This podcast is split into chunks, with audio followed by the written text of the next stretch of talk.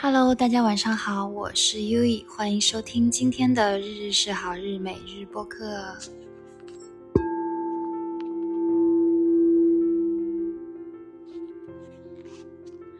呃，今天的话，我想呃跟大家聊几个关于养生的话题，然后包括也很想聊一聊关于八字命理的一个话题，最后就是呃有多的时间想讲讲今天有趣的流动。对，今天的话，第一个话题就想聊养生，为什么呢？因为我今天，呃，大概是我在日本，就是我我现在在日本，就是在学自学，就是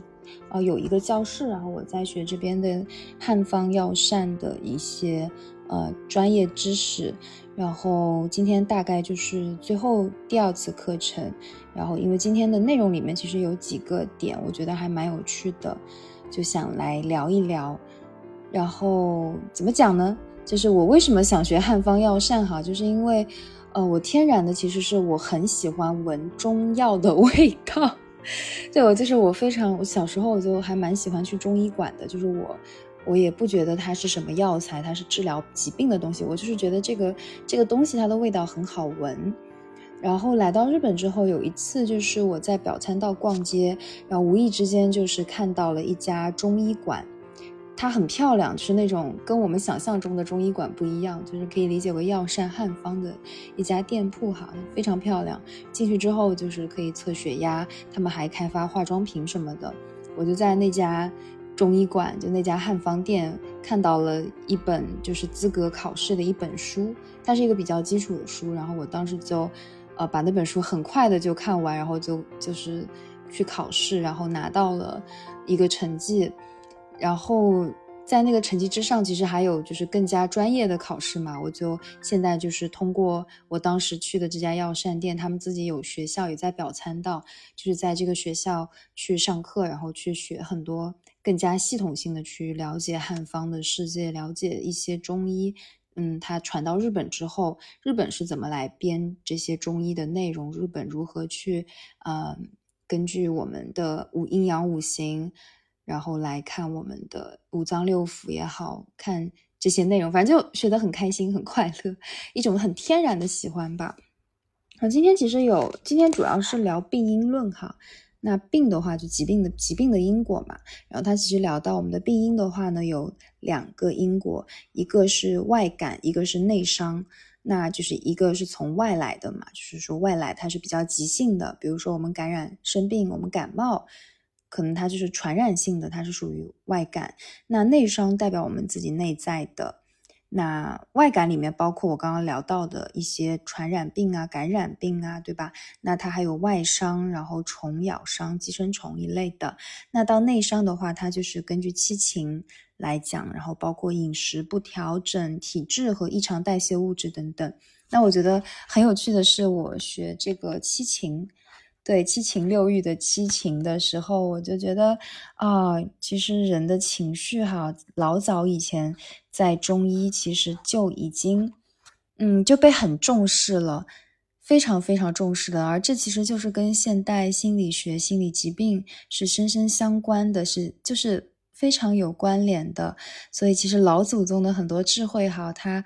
就是到现在。很多新的科学出来，但其实你回头看老祖宗他总结出来的这些七情和五脏的关系，你就会发现它其实跟心理学的很多心理疗愈啊、心理治疗是有关联的。比如说我们阴阳五行金木水火土里面，那木代表肝，火代表心，土代表脾，金代表肺，水代表肾，对吧？那我们所谓人的情绪里面呢，它就。呃，有了一些划分，比如说怒这个情绪，它是和呃我们的五行里面的木有关，也代表肝。比如说你生气的时候，就会你的肝脏就会影响到你的肝脏。那这点就是，比如我们家我妈，对我妈妈她就是比较容易生气，以前比较容易生气嘛，那她确确实实她也有这个肝脏的一些小小的呃小小的问题，我觉得不是大问题哈。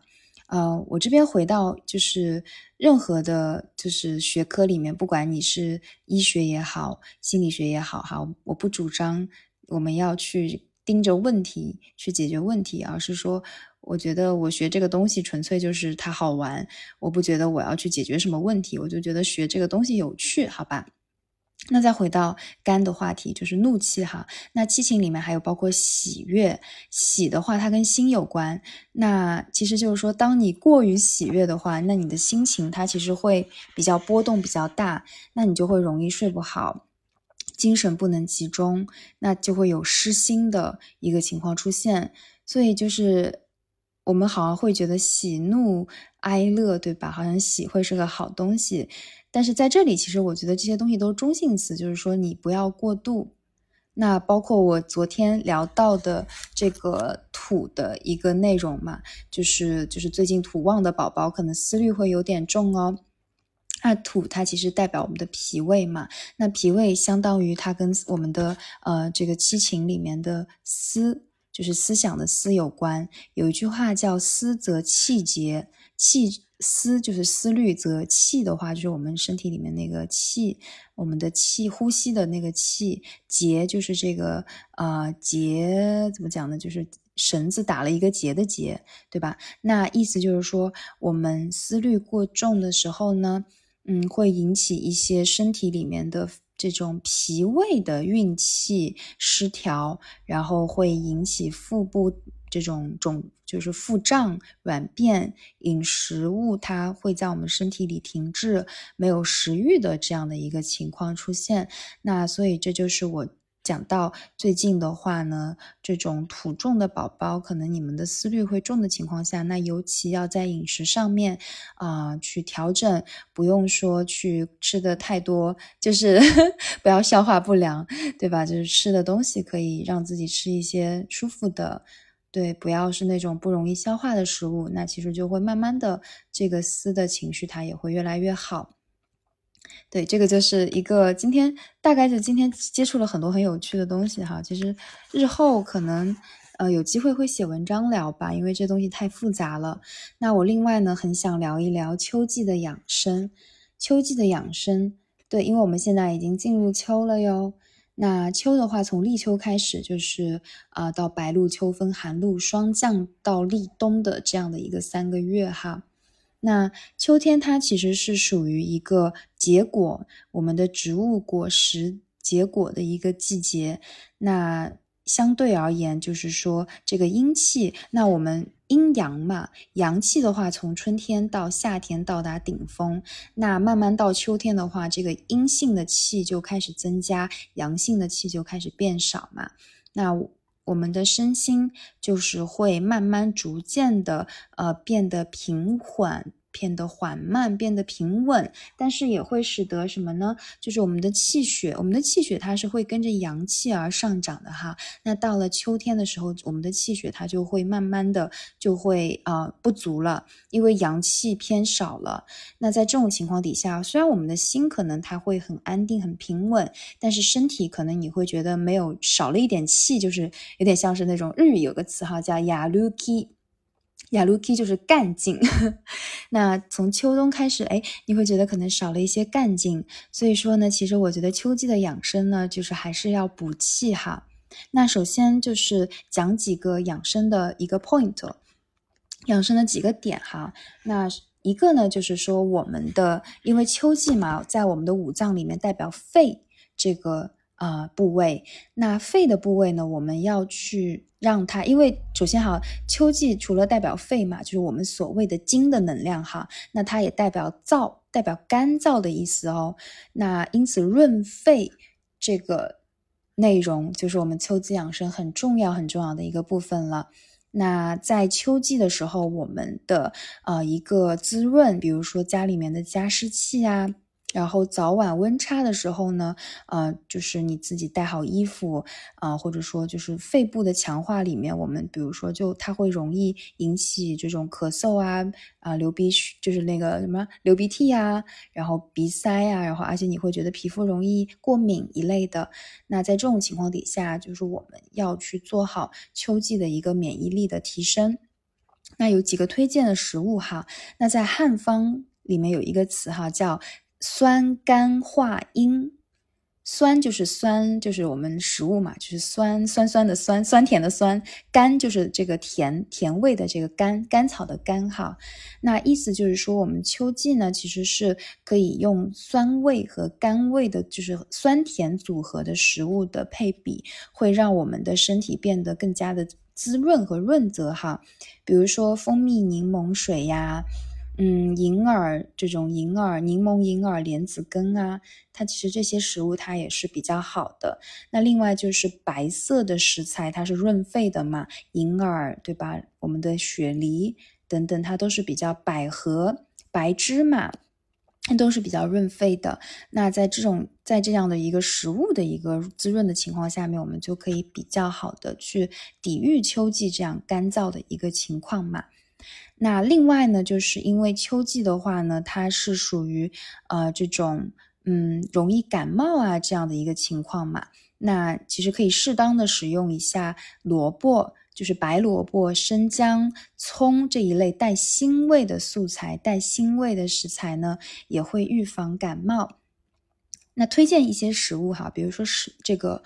果就是果蔬里面的话呢，会比较推荐可以就是当季的梨、柿子，然后适当的一些葡萄、苹果等等都还蛮适合的。那还有就是甘味的食物的话，那天然食物里面我们的南瓜，然后呃红薯，对吧？然后莲藕，它其实也是非常天然的甘味的带甜味的食物。还有胡萝卜、香蕉。包括枸杞、蜂蜜等等，它都是呃蛮适合秋季食用的食材。那刚刚聊到白色的食物嘛，白芝麻、白银耳就是我们的银耳，百合根就是百合汤，也非常适合秋季食用。另外呢，就是啊，秋季非常使用，比非常适合的，就是说，呃，因为秋季的话，这个金克木嘛，所以其实我们可以适当的去补一些这种，呃，这种怎么讲呢？就是果实类的食物，果实类的食物，就是树上的果实的食物哈，比如说松果，就是松子，然后栗子，然后核桃、银杏仁。然后还有花生等等，其实也是非常非常适合秋季饮、秋季食用的。在这个饮茶方面的话呢，其实枇杷叶，嗯，大家如果能够购买到比较好的枇杷叶的话，非常适合秋季，就是枇杷叶泡水就非常好。所以整体而言的话呢，呃，秋季我们就是要去滋润，因为它是一个相对而言有一个词叫燥邪，燥就是这个干燥的燥，邪就是这个邪气的邪哈。那燥邪代表空气里面它自带的这样的一个比较呃干燥的一个能量哈。那这些干燥的能量进入到我们身体的时候，其实对我们的心身是有一些影响的嘛，包括皮肤病、呼吸上面的一些影响，包括呃因为体内水分不足而导致便秘呀，然后这种衣服我们对吧就。大家会可能会觉得最近抹的身体乳都要比以前要多一点，而且像现在其实夏天的这个暑气还没有消，还没走掉嘛，那本身这个天气它就会相对以前会干燥一些了，但同时呢，嗯，怎么讲就是空调大家还待在空调房里嘛，那就更加干燥了，所以就是我们要一旦出现这种喉咙干痒，然后哎有点有点这种鼻涕呀不通畅的一个情况下，那。你也可以观察自己的那个嗯嗯，来看看，哎，最近我的身体里面它是比较燥的一个情况，还是说，哎，这个湿度够哦的这样的一个情况，可以来做一些调整。好，那这个就是整体的秋季养生的内容啦。啊，整体整体而言，我想聊一个命理哈，就是因为我正好今天在学啊汉方药膳的内容嘛，在日本学这个呢，其实你会。就是我可以跟老师，我的我的日本的，就是教我药膳汉方的老师聊八字，因为他们其实他们自己也很懂这一块，也比较了解阴阳五行这一块哈，所以就是我 等于说就是玄学非常自由。那在聊的过程中，其实他们也对中国的很多东西很感兴趣，所以我很开心，就是。啊，每周或者就是定期会有这样的交流哈，我觉得非常有趣。然后我刚好就是上完汉方课，我就看到娜塔给我分享，他说他最近在看王德峰老师讲命理。就是他里面也提到了三本书嘛，那就是所有很多朋友会问我，就是命理入门有什么书推荐嘛？嗯，我会说《穷通宝鉴》这本书还是很推荐去看一看的哈。那另外就是这个《地天髓》和《三命通会》这些书，其实也是非常非常推荐的。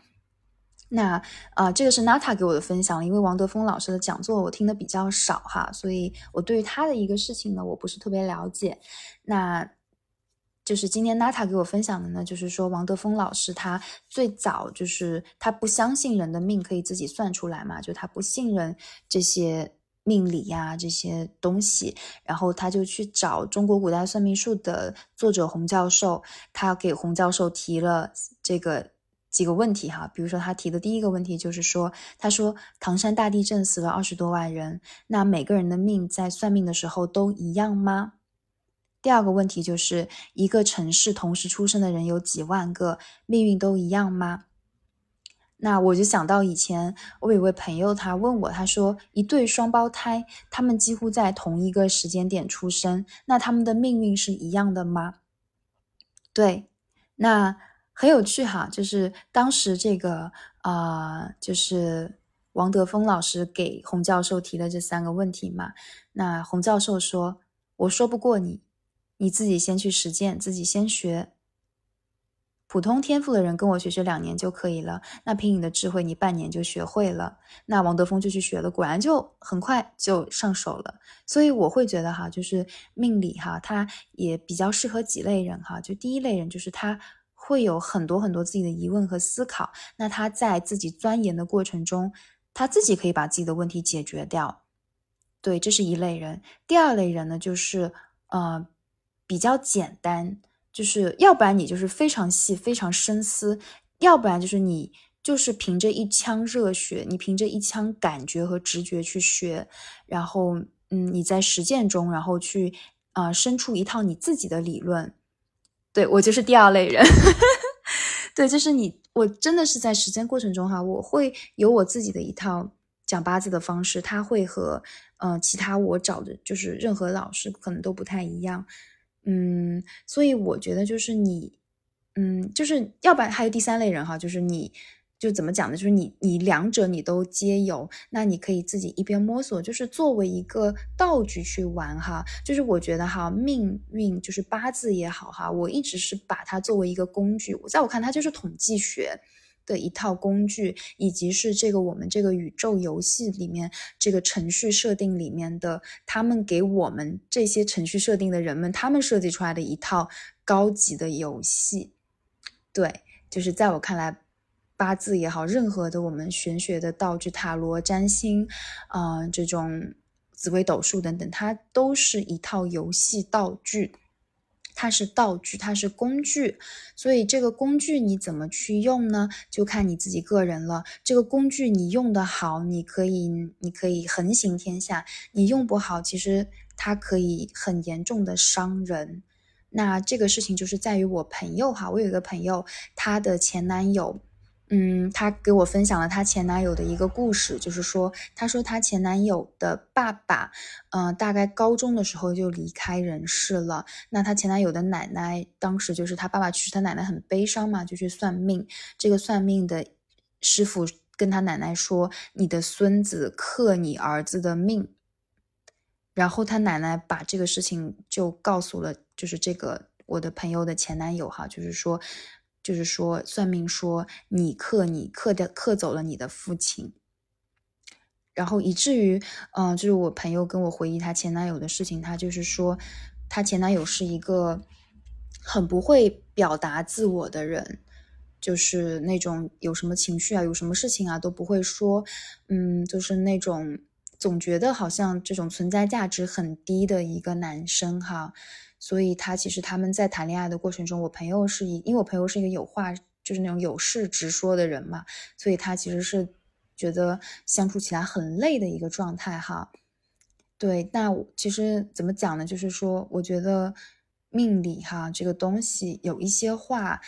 它可能是真的，但是呢，要不要说，这就是命理师的本事了，也不是本事吧，就是这是命理师的一个造诣了。我前就是我跟大家聊一个词叫能量债哈，能量就是这个 energy 的能量，债就是这个债款的债。能量债是什么哈？就是我们有时候会说，有的人算命，你命理师，你好像会，你好像会承担，你会生病，你好像会给你的命主承担一部分的业力嘛。那其实你生病的这个部分就叫能量债。那为什么你会欠能量债呢？嗯，我自己下载下来的信息哈，我自己的个人感受就是，一个人他原本可以有无限可能性的发展，比如说他原本可以，啊，去到一个更大的可能性、更大的都市，他有更多的，呃，更丰盛的自由可以去发展。但是某一位算命师傅跟他说，这个地方克你，这个地方不好，那个地方不好，这个东西不好，这个人不好，他。他有对这个命主产生了很多限制，那这个命主听了这个话，于是他就留在了这个，他就留在他这个小城市，他没有前往他可能会有更多可能性的地方。在这种可能性里面，这个在这一世，在这个平行宇宙里面，等于说这个人他原本有更大的能量，他可以获得更多的能量，但是呢，这个算命的。师傅阻碍他去获取更多能量的话呢，那他就欠下了能量债。那这股能量，他会在这一世或者下一世，他会以一种形式让这位呃，这个就是让这个命理师去背负这个能量债。那命理师可能就会去生病，或者说会去出现一种各种各样的一个情况出现哈。所以在我看来，就是我我的生命哈，我的生命。我在我生命非常，呃，就非常黑暗的时候，也不叫黑暗的时候吧，就是非常迷茫的时候，我遇到了我的命理师傅，然后他跟我说：“他说毛毛，你太紧张了，他说你太限制自己了，他说你有很多可能性，你放松一点。”他。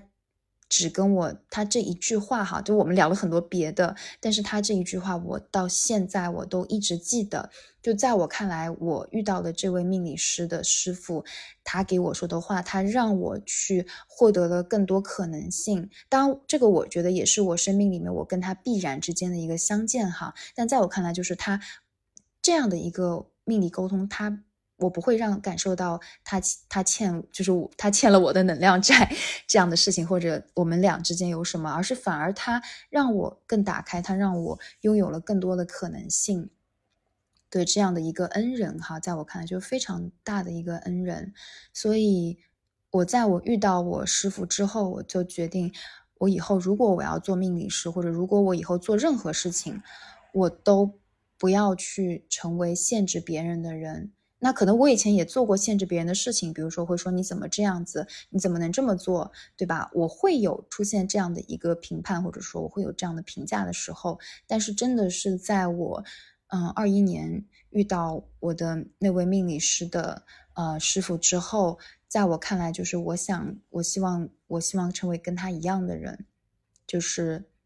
嗯，真的就是给别人力量，让别人看到自己无限的可能性与丰盛哈。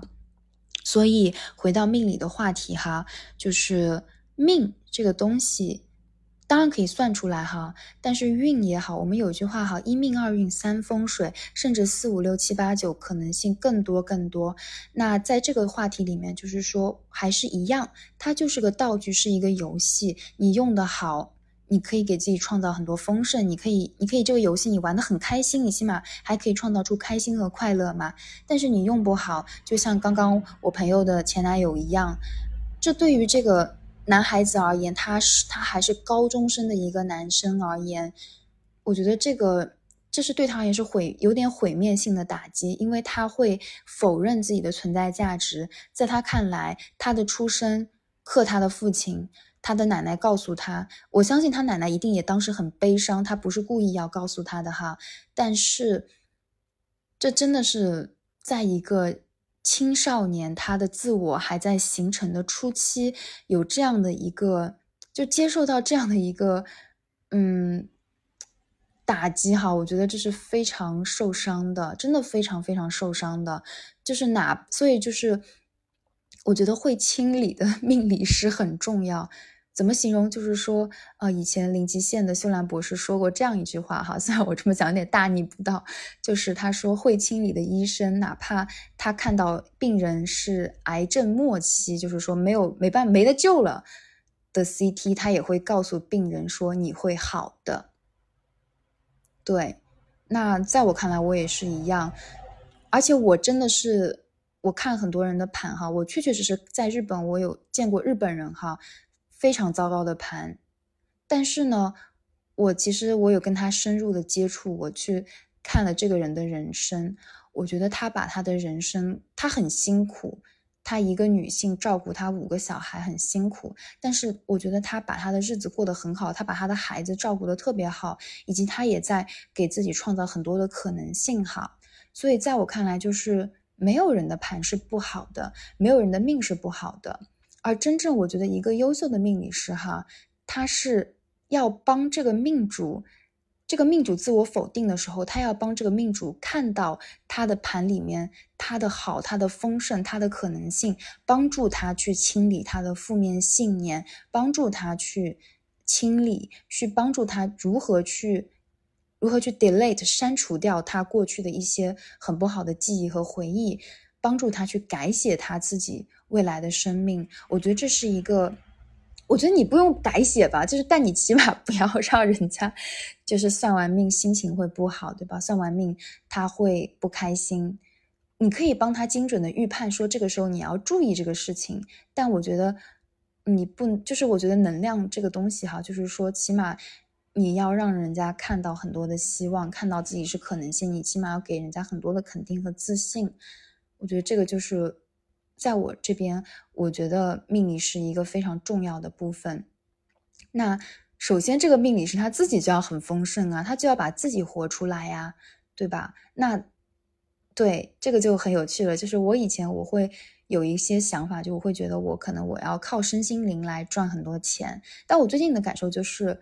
那我这一套这套理论，我在现实生活中，我在人间，我在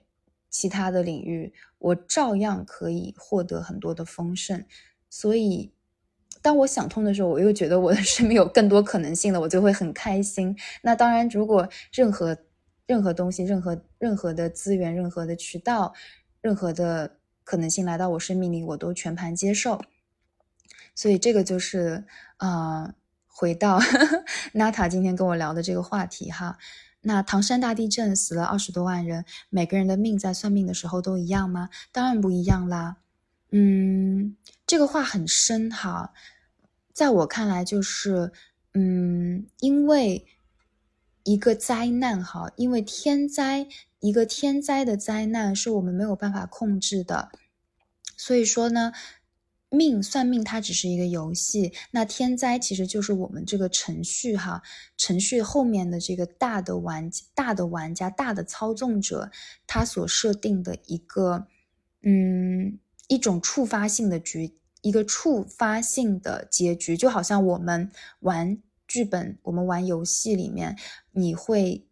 有不同的选项嘛？这个选项不同的选项，你所系统会给你带来不同的结局，那这些大的一些事件，它就是系统选项里面所触发的一些比较大的结局。那八字和算命呢，它其实是里面的一个小剧本。但是它虽然小，但它其实是什么呢？你用好的话，它对于一个人他自身的频率，你会让他，你会这个这个这个，就类似于这个结局、这个剧本、这个道具，它其实是可以帮助人们去提高他做出他某一个他想要前往的这个平行宇宙的选择正确性的可能性会增高，而去避免这个系统出现大事件。大灾害的可能性，所以我觉得他们是相辅相成的。那在我看来，每一个人的命都是不一样的，因为我们哪怕我们的盘一模一样的人生，但是我们的环境、我们的风水、我们的家庭环境背景，它都会触发出无数个不同的平行宇宙。所以呢，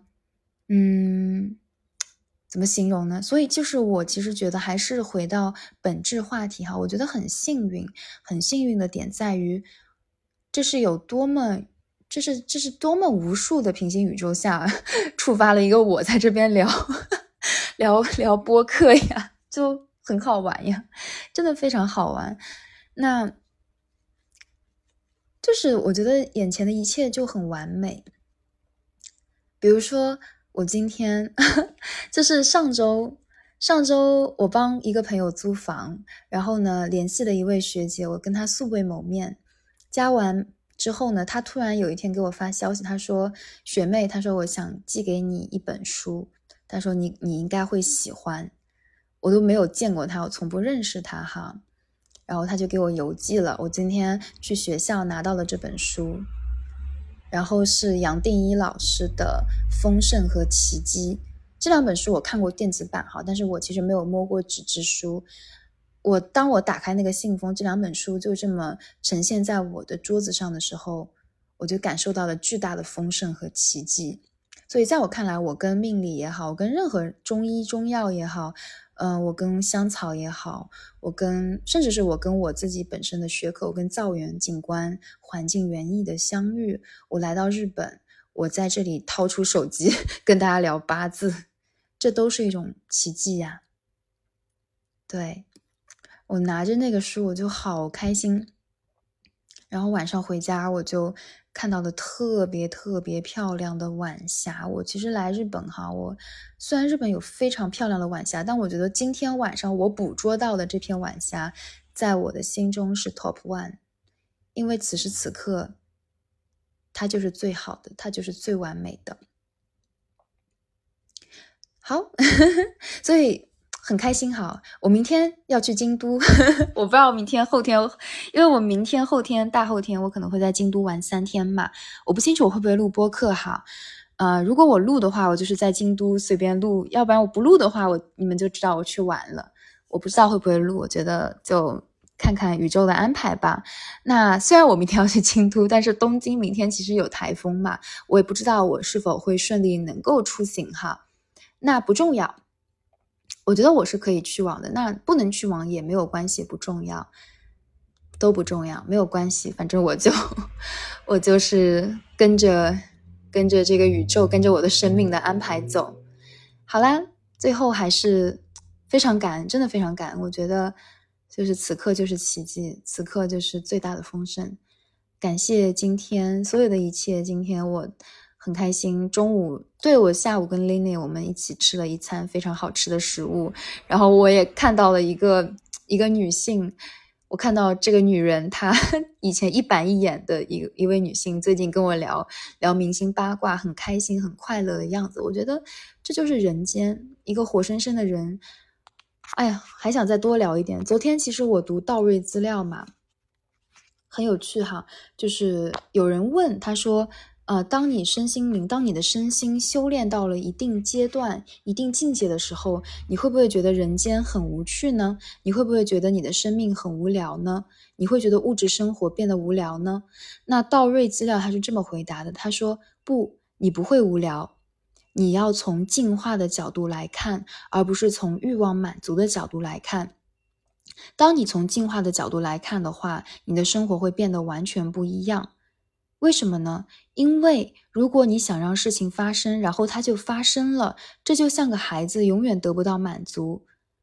但是如果你能够看到事情的发生，并理解为什么它会发生，它是怎样发生的，你能从这个事情中学到什么？这个在你个人进化中，你体悟到了什么？你会不断的在里面去体悟到很多很有趣的东西，而且这会越来越有趣。那在这个角度上来看，你就会开始推动自己进入越来越多的觉知状态。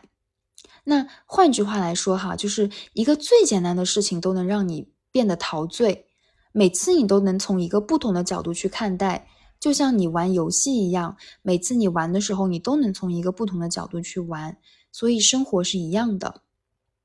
比如说，你说好吧，这个我体验够了，那又会有新的东西出现在你身边，你又会觉得说啊，这个我还没体验过，让我玩玩如何？你永远都不会玩够，你会觉得这个人生的游戏很有趣，很嗨。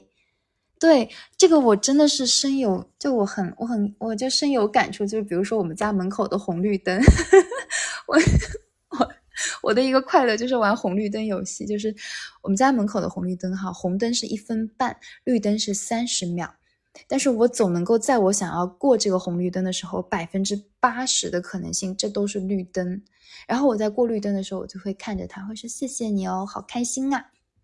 然后家门口的河，我就会在里面去数鸟，看里面的鱼。然后神社的银杏树，看着它抽，就是那种。就他最近他结了银果，诶，他开始有银杏果了，好开心哦！就是我有一种看着自己的孩子长大的感觉，而且每一年他长大的过程是有点不一样的，每个月他都不一样啊。比如说我昨天坐电车，我看到平行有一辆电车在行驶，然后我透过玻璃的反射，我看到了我，我仿佛在那辆电车上看到了另外一个平行宇宙的我自己，然后我会觉得。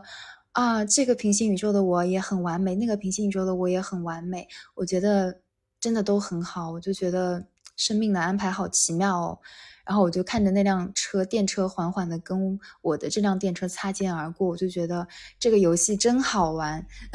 就是类似像这样很小很小的事情，我相信每个人都会有这样的体验和体悟哈。然后这样的体验和体悟，你就会觉得很开心，你会觉得。地球这个游戏，或者说你在这个宇宙，你在这个时空中，你的这个游戏真的太好玩了，所以怎么会无聊呢？根本不会无聊啊！对，